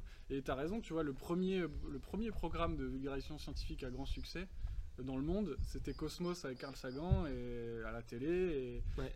pour avoir lu deux, trois bouquins de Carl Sagan, bon, il y en a pas écrit tant que plus, je crois. The Demon Haunted House. Ouais. Euh, World. World, pardon. Science Like a Candle in the Dark, c'est ça, ouais. Et, euh, et ben dans ce bouquin, il en parle du fait de, de ce truc-là, des Ah ouais. vendeurs de. Je sais plus comment il appelle ça. J'ai oublié les termes anglais et tout, mais en gros, des, des vendeurs de farce et attrape, Ouais. quoi, en gros, hein, de, de- qui veulent te vendre des trucs euh, absurdes et tout. Et qu'il est un peu en réaction à ça, et que c'est pour ça qu'il veut apporter aussi Ouais, euh, l'esprit critique aux gens. Un grand sûr. défenseur de, de l'esprit critique et de la vulgarisation. Et puis, euh, j'aime beaucoup la manière dont il fait, parce que c'est très humain, tu vois dans les, les- tous les contenus que Carl Sagan a fait, ses bouquins, la série Cosmos et tout, il y a un côté de, de l'aventure humaine, de ce que ça veut dire d'être euh, humain euh, individuellement et collectivement, tu vois. Et euh, et- enfin ouais, franchement, pour démarrer, tu vois, si Ouais. devais dire à des gens, démarrer dans l'esprit critique, la démarche scientifique, lisez des trucs de Carl Sagan, regardez Ok. ses séries, c'est trop bien, quoi. C'est juste trop bien. Alors juste avant de revenir à la question de- que je t'avais posée tout à l'heure, je, je voulais préciser qu'en fait, ce livre-là dont on parlait, donc The Demon Haunted World, je sais pas s'il est traduit en français. Je l'ai pas trouvé en français. Euh, Hmm, sous- sous- en fait, on oublie. J'ai appris ça sur le site du Cortex. On oublie souvent que ce livre en fait a été coécrit avec sa femme, euh, Ouais, qui a été ouais, un peu, euh, complètement, ouais. qui a été un peu effacée de l'histoire. Et c'est notamment ce qu'on appelle l'effet Matilda, où certains scientifiques sont un peu oubliés. Euh, Très bel exemple donc de voilà. Mathilda, ouais. Donc voilà, Carl Sagan et Anne Druyan qui ont écrit ce livre. Exact, c'est vrai. Donc bien. Et. Druyan, d'ailleurs, qui a été euh, vraiment son tandem dans beaucoup de choses. hein. Elle a. Je j'oublie une parenthèse, mais parce que ça- Carl Sagan Druyan me fascinent. Mais les plaques qu'il y a sur les sondes Voyager, là, qui sont partis et tout, Anne Druyan a, a participé à ce truc quelque Ouais. part dedans. Je sais qu'il y avait une histoire aussi, ils ont. euh, je sais plus, ils ont enregistré ces ondes cérébrales. euh, qu'ils ont gravées sur la plaque qui est partie ou des trucs elle- ils ont vraiment fait ça ensemble et tout il y avait un truc fort et puis elle, elle- Ouais. elle a- a- a- le reboot de Cosmos, c'est aussi euh, Ouais. avec elle, euh, de la série Cosmos Ouais. qui a été fait après la mort de Carl Sagan. Dire, tout, je savais même pas tout ça. Donc non, non, ouais, elle est ultra. Donc ultra euh, voilà, quand on parle hein, de Carl Sagan, clair. passons à, mentionner Druyan, c'est quelqu'un de formidable aussi. ouais. Et en fait, c'était pas voulu, mais ça, ça reboucle un peu avec euh, la question que je te posais à la base, tu vois. C'est genre, euh, est-ce que Ah oui, vois, les. de l'entre-soi, quoi. Ouais, de- de à et puis est-ce qu'il y a plus d'hommes, euh, plus de, de blancs, riches, euh, éduqués, euh, voilà, je vais déjà des par- villes, je sais Je pas. vais déjà parler de ma lucarne, de mon truc. Ouais, parce que- Parce qu'après, euh, on peut avoir un avis éclairé peut-être, mais je suis pas sûr qu'on sache vraiment. Euh, clairement, donc nous au café, la première limitation qu'on a, c'est que de base, on a monté un lieu qui n'est pas une bibliothèque avec des fonds publics et tout, donc on doit faire payer entrée. C'est-à-dire les gens ils consomment, ils partent, ils payent 4 euros, 6 euros, je sais pas. Et donc à partir du moment où c'est payant, bah déjà, tu as forcément tous les gens qui vont pas venir parce que c'est payant. Euh, et alors après, on essaye de conserver un truc où vraiment on, le lieu fonctionne financièrement sur les gens qui viennent le- la, la journée travailler et tout, et les événements, on les fait pas payer ou pas trop cher, etc. Mais c'est toujours Ouais. un truc qui est compliqué pour nous parce que si on voulait, enfin, on voudrait faire tout gratuit, mais Ouais. sinon on coule, il y a plus de loyer, il y a plus de récafé, donc ça tire une balle dans le pied. Euh, donc il y a déjà ça qu'il faut avoir en compte dès le début, tu vois, euh, c'est sûr. Ensuite, euh, donc toujours pour ce qui est de chez nous, en termes de public, je dirais que ça dépend du domaine. C'est-à-dire que si je fais une conférence sur le spatial, oui, le spatial et l'aéronautique sont des domaines très marqués au niveau du genre encore, où il y aura beaucoup plus de, de gars, de, de mecs que de, de femmes, euh, même si c'est- pas à Ouais. 100%, hein, et qu'il y, a il y a plein de, j'ai plein de femmes qui sont venues, qui ont fait des exposés et tout, hein, pas, pas que dans le parti public, mais aussi dans la partie intervenante. hein. Mais euh, mais il y, a- il y a ça, euh, alors que si tu parles de sujets, d'autres sujets, genre je sais pas moi, archéo, euh, enfin, y a- Bio, peut-être Ouais, bio, voilà, il y a des trucs où les, les, les clichés sont moins marqués. Euh, après, en termes d'âge, Après, euh, genre, peut-être juste ouais, pour préciser, euh, la- la- euh, en fait, on- des gens pourraient penser que. En fait, il n'y a pas de souci avec ça, c'est parce que bah, les, les, euh, les mecs sont plus intéressés par quelque chose et les femmes par autre chose, tu vois, et qu'il n'y a pas de souci avec ça. Mais en fait, euh, la question, c'est plutôt est-ce que, genre. euh, Pourquoi ouais, Est-ce que c'est pas juste qu'on réplique, Bah oui. qu'on reproduit en fait ce qui, ce qui, ce qui- les- ce qui a été fait avant, tu vois, et que et qu'on ferme euh, des portes qui devraient pas l'être. Ouais, c'est ça. Le... C'est ça Moi, le vrai problème. parce que- Moi, mon but, c'est d'essayer de faire le moins d'entre-soi possible ou le moins de. J'essaie d'ouvrir le plus possible, on va dire, en général. Et donc, après, mon approche, c'est de dire bah, je vais essayer de faire un truc qui, euh, qui titille la curiosité, qui est fun, qui est euh, accueillant. Euh, je sais pas si bienveillant est le bon mot, mais accueillant, c'est-à-dire que tu te sens bienvenu, tu peux poser des questions, même si tu n'as rien euh, bité au sujet avant de venir, tu sais pas de quoi on parle et tout. Tous ces trucs-là. Et après, bah, pff, les clichés de la société, je peux pas. Genre, Ouais, ouais. pas y faire grand chose, mais ouais, ouais c'est sûr. euh, ça, ça se peut très bien que nous on participe à répliquer euh, Ouais, je- je pense que des trucs autour du spatial chez nous, ça devienne des boys clubs, tu vois. euh, Ouais.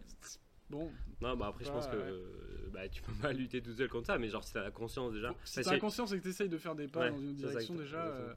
Mais c'est Ouais. hyper pas évident. euh, ouais, ouais, c'est clair. Faire gaffe à au moins la parité ou Ouais. ne serait-ce que pour les intervenants, des Ouais, trucs comme ça, exactement. quoi. Il faut, ouais, ouais, faut être vigilant, quoi. Ce que je respecte pas du tout pour l'instant pour mes invités, mais j'aimerais bien plus le faire. Et alors après, de manière plus générale, sur l'histoire de qui ça touche, clairement, moi, pour moi, le plus gros biais, euh, c'est pas forcément les histoires d'âge ou de genre, c'est du de classe sociale, quoi. C'est le, le- le classisme de la diffusion scientifique. Euh, alors il y a plein d'assauts qui font des trucs pour essayer de toucher tout le monde, euh, d'aller dans des quartiers, alors pour des, des publics empêchés ou euh, donc milieu carcéral, hôpitaux, Ah oui. maisons de retraite, etc. À, à Toulouse, il y a l'assaut Les Étoiles brillent pour tous qui fait ça. Donc les publics empêchés, c'est ceux qui n'ont pas euh, Qui, qu'on a un accès qui, physique de base, en si fait. tu fais un euh, événement euh, dans la salle polyvalente de la ville, ils pourront pas venir. Ouais, parce que euh, ils sont pas physiquement ou voilà. Je, je sais pas ce que c'est la limite exacte de Ouais, diffusion empêché. au niveau des institutions culturelles et tout, comment ils le voient, mais pour moi c'est ça quoi. C'est la personne qui peut pas Ouais. juste faire comme tout le monde et venir au truc. Et, et oui, clairement après ces classes populaires, je pense qu'ils sont délaissés euh, de plusieurs manières différentes. C'est-à-dire que l'offre culturelle va pas venir à elle et en même temps euh, des clichés ou il y a des, des clichés autant entretenus qui font que eux-mêmes vont pas considérer que ça, le- ça leur euh, ça les concerne ou qu'il faut y aller. Enfin il y a plein de trucs qui rentrent en jeu. Et ça euh, c'est sûr que typiquement au café nous on a pu faire que des choses dans nos murs parce qu'on était on a déjà beaucoup trop de travail avec ça. Mais euh, si je pouvais claquer des doigts et me retrouver dans un moment où genre on a une asso qui on avait essayé de faire une asso mais il y a eu Covid et tout mais faire plus de trucs Ah hors ouais. les murs voilà clairement j'essaierai de, de faire Ouais, ce genre de trucs hein. euh, Grave, grave. à Toulouse Ouais, il ouais. y en a hein, mais ouais, est-ce que c'est souvent un problème ouais, euh, Moi, je le constate dès qu'il y a un événement euh, zététique ou cours de zététique, en fait, les gens qui sont là, euh, Ah, bah, c'est des gens qui connaissent déjà. c'est des convaincus C'est des convaincus, c'est des gens qui ont déjà fait de la science et tout. Et en fait, le, le ouais. tout, tout, je pense que tout l'objectif de, de la zététique et de l'esprit critique, c'est justement aller toucher ceux qui, qui ne le sont pas. tu Pour vois, moi, et qui, ce qui est qui important, sont c'est de- potentiellement, euh, qui ont potentiellement souffrir en fait des, de ce manque euh, bah, de culture euh, esprit critique. tu vois. Ouais, ouais, ouais, c'est ça. À qui ça bénéficierait euh, en- Ouais. encore plus, quoi. Parce qu'en plus, il pourrait. Ouais, c'est un outil d'émancipation aussi, quoi. Ouais. Mais. hum, Merde, j'ai oublié ce que je voulais dire. Zut, attends voir. Ça. Qu'est-ce qu'on disait juste avant? Hmm. Euh, L'assaut, peut-être? L'assaut que vous avez essayé de créer Non, oui, le fait d'être euh, entre soi et, euh, Ouais. et qu'avec des gens euh, qui sont déjà convaincus. Clairement, oui, voilà. Ce qui est important pour moi, c'est de, de contourner, quoi.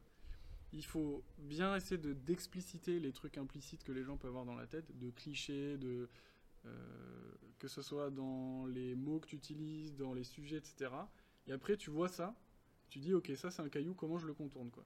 Mm. Comment euh, j'invite la personne à passer par là et à faire, ah, en fait, on pourrait faire un jeu, machin, on pourrait faire euh, un atelier écriture, je sais pas, des trucs où les gens vont plus avoir ce- cette, euh, cette barrière. Ouais. Et à la fin, tu refais, ben, bingo, euh, vous avez fait trois heures à, à discuter de méthodes scientifiques Ouais. en fait, et vous vous êtes approprié d'outils et tout. Et, euh, et de quelque part de faire, tu vois, la corrida à la fin, de se révéler les trucs. Et là, en fait, c'est ça depuis le début, tu vois. Et, euh, et un côté un peu, euh, voilà, où tu, tu, tu contournes ça. C'est, c'est, Typiquement, c'est hein, typiquement, ouais. typiquement, c'est pour ça que tu utilises. Vous, évitez d'utiliser le mot science à premier rapport, parce Ouais, que voilà, le science, c'est- justement un, un mot qui va discriminer une certaine partie de Bah, la population. pour, je les, pense. pour les gens que je veux le plus toucher, c'est-à-dire ceux qui ne sont, se sentent pas concernés au départ ou voilà, qui, qui vont pas euh, consommer du contenu scientifique. euh, c'est horrible de dire consommer du contenu. non, mais voilà, qui vont pas euh, s'intéresser à ces sujets-là. Oui, clairement, il faut faire super gaffe et donc il faut s'interdire certaines choses, quoi. Et après, c'est un juste milieu parce qu'après, tu peux pas non plus cacher tout le temps. Enfin, voilà, si tu fais un événement euh, Ouais. sur, euh, je sais pas moi. On avait fait un truc sur la mémoire avec Oui. le CNRS, bah tu dis c'est un événement avec- sur la mémoire avec le CNRS, donc euh, voilà. Ouais, ouais, bon. c'est- pas toujours évident. Euh, bon, bah, je, je pense que j'ai une dernière question. Après, si tu veux rajouter des trucs, tu pourras.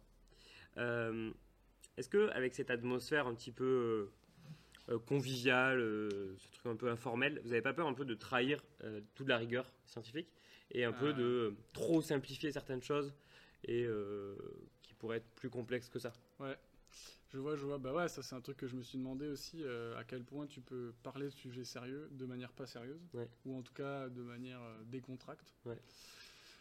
Bah Ouais, au je- final, euh, tout dépend de l'objectif que tu te fixes. C'est-à-dire que si le Récafé, je disais que c'était un lieu où on peut faire des formations et délivrer des diplômes ou je sais pas quoi, on serait pas armé pour. Mais vu que nous, notre but c'est vraiment de, de titiller la curiosité, de lancer les gens sur des sujets, de leur euh, briser des cl- clichés, des trucs comme ça, euh, là pour le coup, il n'y a pas de problème à, à faire ça. Et, euh, et tu vois, Ah. même quand on a un truc très sérieux, genre un chercheur qui vient avec une conférence, où voilà, le chercheur il vient, ou la chercheuse elle vient avec sa parole, elle vient avec euh, sa culture, quoi, tu vois. euh, alors on essaye de prévenir, euh, genre faites pas trop de slides, euh, Ouais. mettez pas trop de trucs comme ci, comme ça Ouais, et ouais. tout. Mais voilà, il y a toujours ça. Et quand t'as quelqu'un qui débarque, qui a, voilà, qui connaissait juste le café, qui, qui vient par curiosité, ça peut toujours faire un, un petit truc. Mais c'est pas grave en fait. C'est tout un truc autour, quoi. Le fait que je, je pense aussi que c'est- pas très grave, mais je pense que des gens auraient pu te faire cette critique-là. Ouais, non, mais complètement. sur mais moi, c'est un truc que je me suis dit au départ de comment on va faire, mais euh, c'est une ligne que tu navigues en fait, où tu estimes à quel point je vais simplifier, mais ça, c'est tout l'art de la médiation Ouais. en général, hein, scientifique. À quel point tu simplifies, à quel point tu restes euh, proche. Voilà, moi, comme je suis dans un- une démarche où je me dis je veux intéresser les gens, j'ai pas trop de soucis à me dire c'est pas grave si je leur donne pas toute l'histoire, Ouais. euh, du moment que j'y mets les bonnes nuances. Exemple typique, on- dont on avait parlé une autre fois déjà, tu vois, c'est quand on fait un quiz au café. Si euh, j'ai vu une étude intéressante récente qui avait un résultat un peu contre-intuitif, euh, enfin en tout cas qui remue quelque chose, qui fait poser des questions, et que je trouve intéressant de faire euh, réfléchir les gens dessus avec une petite question de quiz un peu déguisée ou quoi, je le fais. Et je vais quand même essayer de bien insister sur le fait que c'est pas c'est pas béton, tu vois, Ouais. c'est une étude, c'est pas une méta-analyse avec plein d'études, c'est pas le consensus et tout, c'est une piste et on sait pas. Tu vois, je, je- je reviens deux trois fois dessus au début à la fin. Je peux pas faire plus quoi. Mais euh, ouais ouais, faut juste faut juste garder la ligne. euh, c'est les trucs. Enfin, toi tu parles beaucoup de bayésianisme et tout, c'est ça, c'est d'essayer de dire aux gens là en termes de crédence, on est là, Ouais, tu vois, genre de, de jauger. ouais. Euh, moi j'aime bien cette phrase, je sais pas si, si- si ça, ça va te plaire. En fait, être rigoureux, c'est être aussi humble que l'on n'est pas expert. Être aussi humble qu'on n'est pas expert. Plus tu es expert, plus tu peux te permettre de pas être humble. Moins tu es expert, plus il faut que tu sois humble. Tu vois. Et je pense que euh, c'est un petit peu la rigueur, c'est reconnaître aussi quand on sait pas et le dire. Moi je pense que c'est bien d'être humble tout le temps. Oui, mais, mais- euh, oui, c'est vrai que ça a une limite. C'est-à-dire qu'il y a un moment où si, si tu es tellement béton dans un domaine que tu es certain que. Parce que tu as 30 ans d'études dedans et tout, Oui, oui. que il y a une chose là, c'est bah, sûr. oui, voilà. Oui, c'est sûr qu'il faut un peu sortir de ton, ta modestie, dire non, non, mais c'est c'est sûr, c'est Ouais. comme ça quoi. ouais. Je- Il y a une limite, ouais. Ouais. Mais euh, Oui, ouais, j'aime oui, bien, oui, j'aime bien je- la phrase quand même, elle est bien. Elle est bien, ouais. Elle est. Euh, cool si ça te plaît. Euh, bon, ben, en- pour finir, je vais te proposer euh, un petit quiz bayésien. Allez, que j'ai adoré regarder dans l'épisode. Ouais, bah, j'essaie de le, de le faire maintenant. donc, bon, pour, pour rappel, le bayésianisme, en fait, c'est- un peu une philosophie de la connaissance qui dit que à chaque affirmation, en gros, c'est intéressant de poser une, une vraisemblance, une probabilité. Euh, par exemple, si je dis quelle est la probabilité qu'il fasse beau demain, euh, enfin, est-ce qu'il va faire beau demain C'est pas oui ou non, c'est 80%, 10%, 20%. Euh, et c'est raisonné comme ça, et à chaque nouvelle information, euh, on essaie de mettre ça à jour. Ça, je trouve que c'est pas mal, ça permet aussi de, pour dialoguer, je trouve que c'est- intéressant. Ça laisse la place à la nuance. ça laisse la place à la nuance. ouais. Alors que, en fait, intuitivement, notre cerveau, il a tendance à partir sur oui, non, euh, blanc, noir, Ouais. Euh, méchant, pas méchant, euh, beau, euh, beau, moche, etc. Alors il faut essayer de, de garder un petit peu de nuance. Alors en fait, je les ai pas préparés, donc j'ai eu le temps d'y réfléchir pendant le, pendant le- Allez, on se lance. Improvisation. Alors le, le- le premier que je voudrais te poser, c'est d'après toi, au 1er janvier, euh, 1er janvier 2022, euh, on ne parle plus du tout de Covid. Plus du tout de mesures, c'est fini partout dans le monde. Impossible. T'as pas à dire impossible. Hein un chiffre. Ah oui, c'est vrai. On n'est pas euh, extrêmement improbable, donc genre euh, 0, euh, virgule quelques 0,1%, tu vois. Pourquoi? Parce que de toute manière, euh, même si on, a, on est sorti de la pandémie, en termes de malades, euh, tout le monde est vacciné, en fait c'est bon, on a fait du, tra- euh, du tracking, etc. Ouais. De- dans tous les cas, le Covid existe et va coévoluer, en fait. Euh, il va être là, quelque part, comme la grippe euh, d'il y a de 14... euh, Ok. C'est pas 14, je sais Euh, plus. Enfin, 18. du début du Euh, la grippe euh, espagnole, Voilà. Qui- 1918, qui- qui- 1919, qui est- bah, finalement on a dont, dont les plus. descendants évolutifs sont dans la grippe saisonnière. hein. Ok, d'accord. Donc euh, voilà. Ok, d'accord. Après, Ouais, bon, du ta coup- question c'était est-ce qu'on parlera toujours de Covid? Va être plutôt du. Est-ce qu'on aura toujours, on va, pour, pour des, des mesures ou, Ah oui, c'est ça. est-ce qu'il y aura Est-ce qu'on sera euh, dans le jus encore de la, de, de la pandémie en termes de mesures sanitaires et tout, Voilà. je veux dire? On va dire plus, plus ça, même si c'est moins précis du coup comme question. Au Mais- 1er janvier 2022. Ouais, euh, je sais pas. Clairement, euh, Par exemple, tu, tu dois mettre une. clairement là, euh, l'horizon des événements est trop. Genre, non, c'est impossible. hein. Genre, Ah, mais- entre les variants, l'implication avec les mesures de santé publique et tout, j'aimerais être optimiste et me dire yes, on va en sortir. Ouais. Je sais pas où on en sera. mais si je te demande de faire un pari? Un pari, je dirais, on est toujours dedans, mais dans une situation moins Non, mais pire. en, du coup en, en pourcentage. En pourcentage, excuse-moi, ouais. Euh, pff, assez bas quand même. Ouais. Je dirais. euh, non, même. Très bas, 10% de chance. ouais. Ok. C'est trop, Euh, c'est trop proche. 1er janvier, c'est trop proche. Ah, quand même, hein Ouais. C'est vrai que ça bouge vite, mais ouais, je sais pas. On va voir. Ok. Je, pense que j'étais plus confiant, en tout cas pour la France. Mhm. Dans le monde entier, je pense que c'est plus compliqué. Euh, mais pour la France, ouais, j'aurais été plus confiant que ça sur le fait que. Il n'y a, plus, plus de, de- mesures. ou- Mais tu vois, le, le gros, euh, gros, le gros aiguillage qu'il y a pour moi entre choisir euh, plus oui, plus non, c'est que sur les variants, on sait pas trop si euh, là, tous les, le, le réservoir de variants qu'il y a avec toutes les mutations qui sont, ça converge en mode euh, tous les variants, on voit qu'ils commencent à avoir les mêmes mutations parce que le virus il s'optimise dans un certain sens, je sais pas quoi, ou au contraire, euh, il a testé 1% des, des trucs. euh, Ouais. Enfin, moi, j'ai aucune connaissance en biologie, donc là, je parle de loin avec deux trois émissions radio que j'ai entendues. Ou si au contraire, il y a encore beaucoup de trucs sur lesquels le virus peut tomber avec la- les mutations qui euh, vont générer des trucs trop chiants, quoi. Ok. Voilà, je vais mettre 0. hein. C'est, euh, 10%, je veux dire. Ok. Let's go. Euh, ok. Encore une petite pause avec le petit point chocolatine. Voilà. pour montrer qu'on est bien de Toulouse. Euh, du coup, voilà, nou- nouvelle question euh, bayésienne. Euh, en, disons, en 2050, euh, la fusion nucléaire est largement, comment dire, établie en France, commercialisée et nous sauve un peu de tous les problèmes énergétiques. Alors, si peut-être, si avant tu veux dire un mot de la, de la fusion nucléaire? Bah, du coup, la fusion, c'est le fait de prendre des atomes légers et de les forcer à se mettre ensemble et c'est ça qui libère l'éner- l'énergie. Euh, au niveau. euh, je crois que c'est 26 fois plus d'énergie par rapport à 1 kg de trucs que tu utilises de combustible que la fission. Ouais. Donc c'est vraiment beaucoup plus. Et en plus, c'est pas des, éléments lourds. Donc en termes de radioactivité, c'est différent et c'est mieux. Énergie. C'est le soleil. Voilà. Le, le soleil, c'est de la c'est- fusion. C'est de la fusion. Le soleil, c'est de la fusion. Donc, euh, on a un réacteur à fusion nucléaire qui, qui est dans le ciel.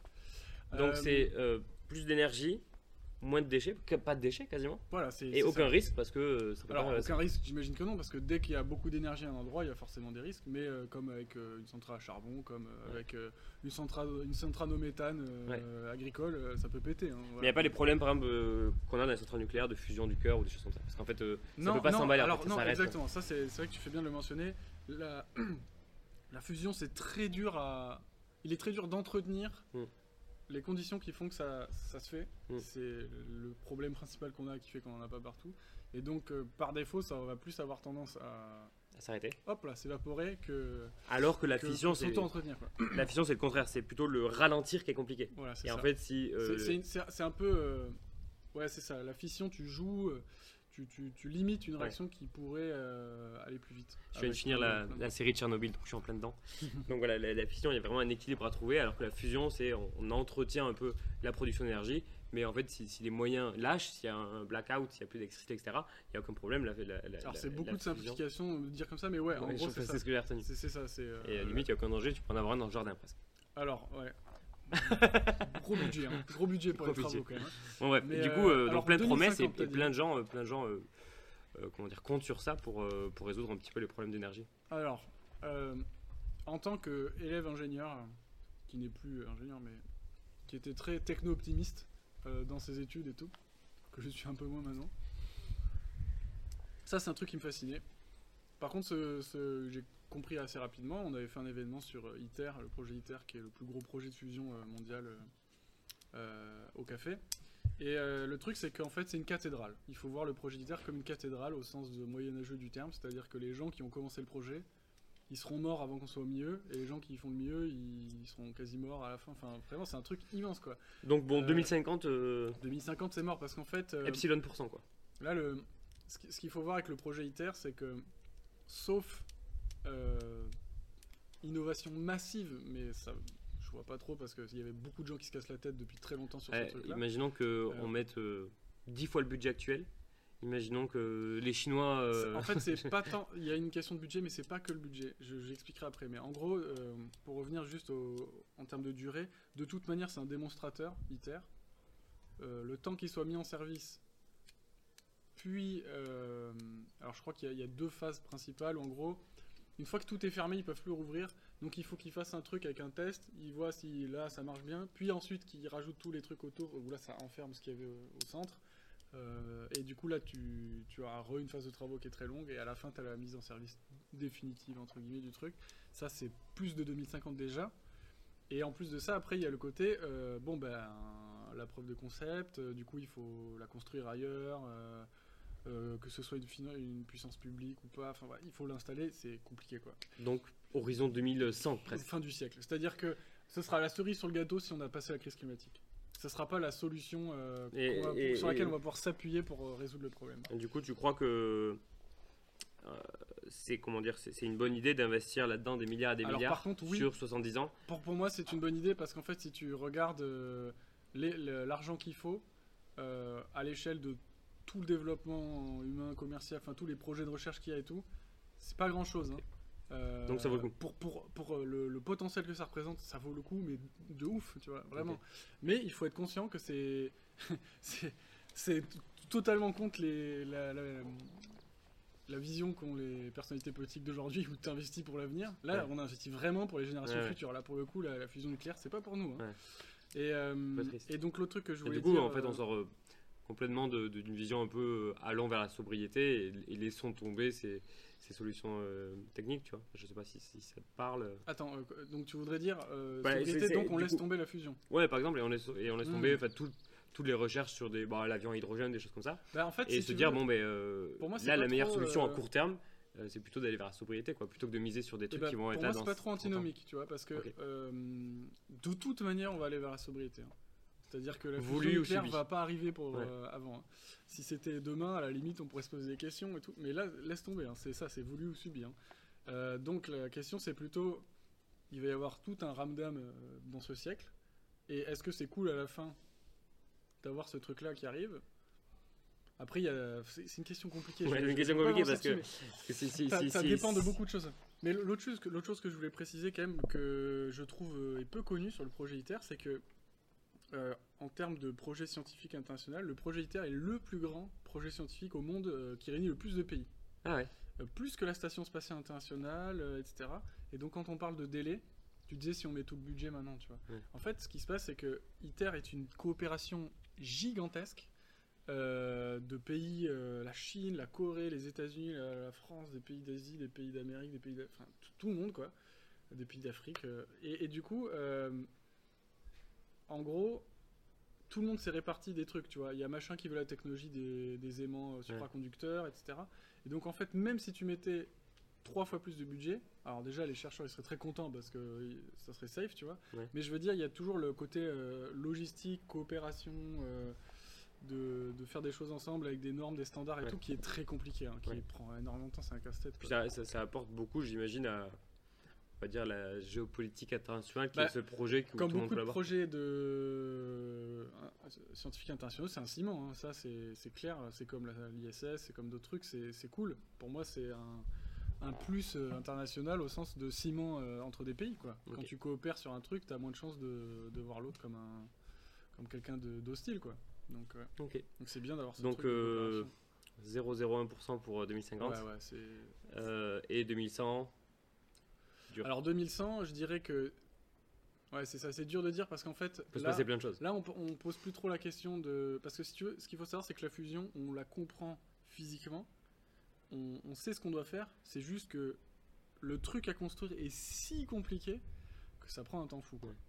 Et qu'après, il y aura des phases où on le simplifiera, j'imagine et tout. Mais c'est pas genre, euh, on comprend pas comment fonctionne ouais, la on fusion. sait comment il faut le faire. Ça, c'est physiquement et Mais tout. Alors, il y a gros, des- euh, il y a des améliorations à faire pour apporter des appareils différents, des machins, des manières de confiner le champ magnétique différentes, ou je sais pas quoi, mais c'est le problème, il est plus là, il est dans la, la réalisation qui est ultra complexe. Quoi. Mm. Et donc, euh, après, cette réalisation, elle dépend bah, du contexte international, de la chaîne logistique, de est-ce qu'il y a encore les minerais qu'il faut, et machin, machin, et tout ce que tu veux.